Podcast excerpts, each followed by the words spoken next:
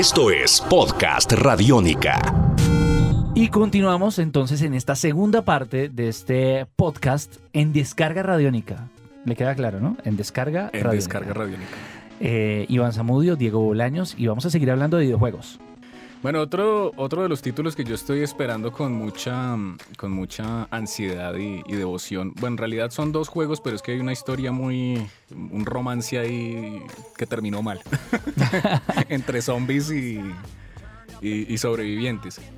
Resulta que eh, hace muchos años, hace algunos años nos presentaron un juego, una empresa llamada Techland, un estudio llamado Techland presentó un juego llamado Dead Island, que es como un RPG de primera persona con zombies, algo Sí. muy parecido a lo que propone Left 4 Dead, pero de pronto un poco más no Individual. tanto, no tanto a dar disparos a- Sí, sí, a, sí. la loca, sino, sino, sino más pensado, una cosa más enfocada, ¿no?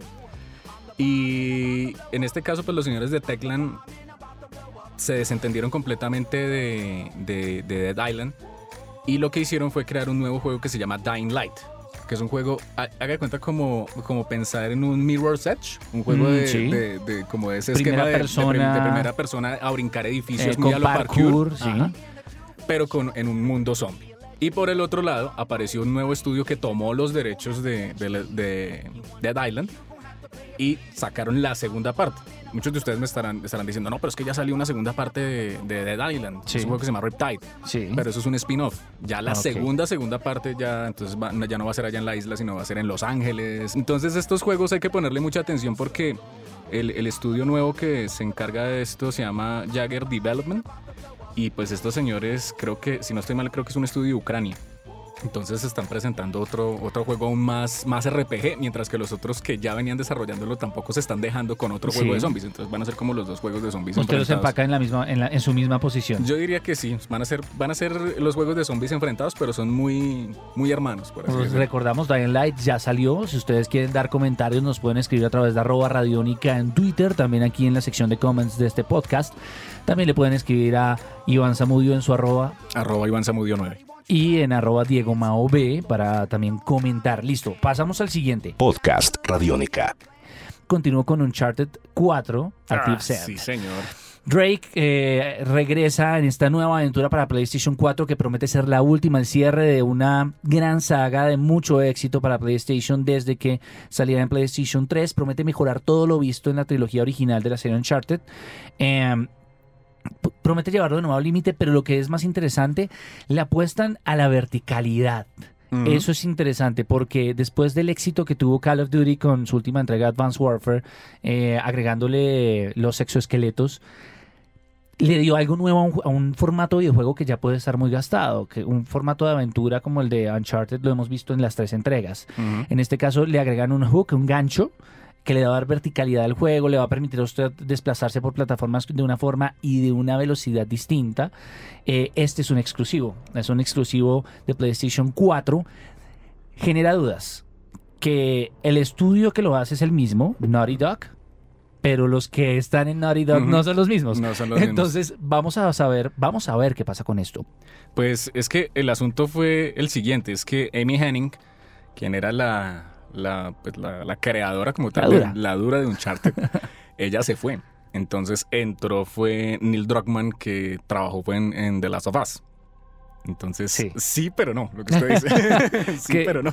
Son los mismos, pero no son los mismos. Exactamente. Pero no, pues yo pienso que sí, sí puede ser porque The Last of Us es, Es una joya, alucinante. es una alucinante. joya. Sí, sí, sí. Eh, para fin de año yo creo que estará, no, no hay anunciada fecha de lanzamiento y lo esperaremos. Claro que sí. Bueno, yo ya voy llegando a, a mi final. Podcast Radiónica. con dos juegos. Voy a mencionarlos de una vez los dos porque, sobre todo porque hay, hay un aspecto muy importante y es que son obras póstumas dentro del mundo de los videojuegos. No propiamente de un desarrollador de videojuegos, pero sí de un autor de libros muy famoso que todos conocemos y, y, pues se lleva los honores no solamente porque sus libros fueron adaptados a películas, a videojuegos, a, bueno, a, a todo. Y es el famosísimo escritor eh, Tom Clancy, quien falleció exactamente ah, el pasado primero de octubre del 2013 y quedaron, pues ya se habían anunciado los proyectos y van a ser dos historias muy interesantes. Una se llama Tom Clancy's The Division y el otro es eh, Tom Clancy's Rainbow Six. Son dos juegos que van a presentar una, una, una historia y una jugabilidad completamente diferente. Digamos, The Division se parece, al- es algo muy parecido a lo que plantea The Last of Us. Ok. que es acerca de un, un virus que llega, se empieza a expandir en cuestión de, de Eh. segundos en la Tierra y... Apocalíptico.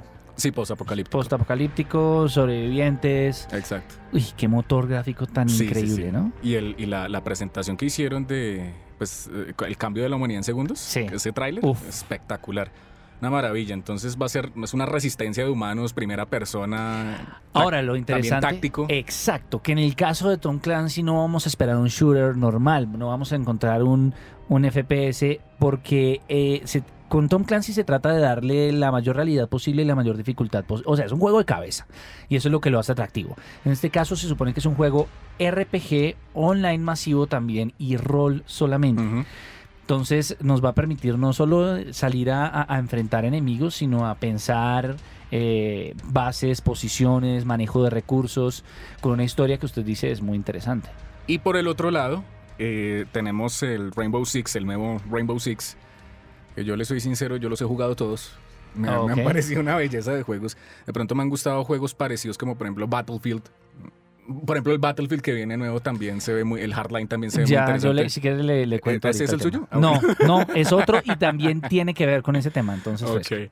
En este caso, eh, el- este nuevo, esta nueva entrega de Rainbow Six no va a ser tanto como eh, este tipo de, de misiones en donde hay que uno se desplaza a diferentes puntos del de, el, el- el equipo como tal, de lo que cuenta la novela que ha cambiado en, en todas las entregas de los juegos, sino que en este caso va, se, va, se va a centrar más que todo en rescates.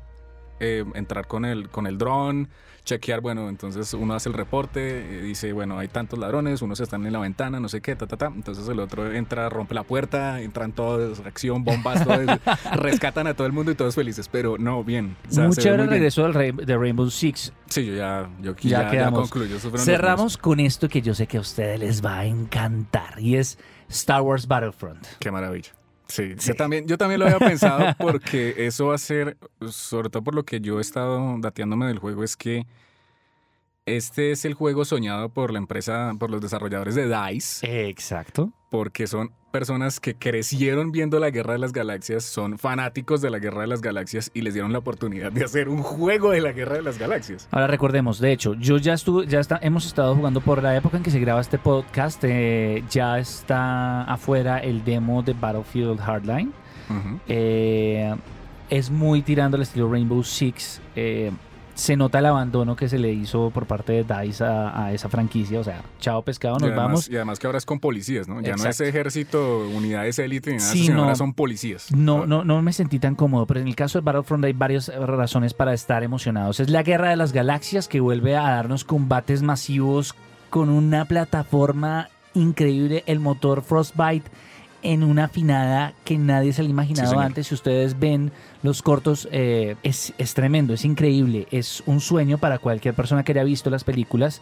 Además, recordar que el estudio que está detrás de ello es, es que DICE revivió Battlefield.